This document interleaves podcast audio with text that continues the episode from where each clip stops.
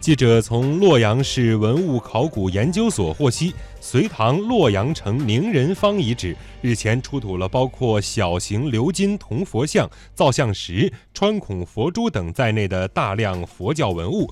坊内沉睡千年的龙兴寺得以重现。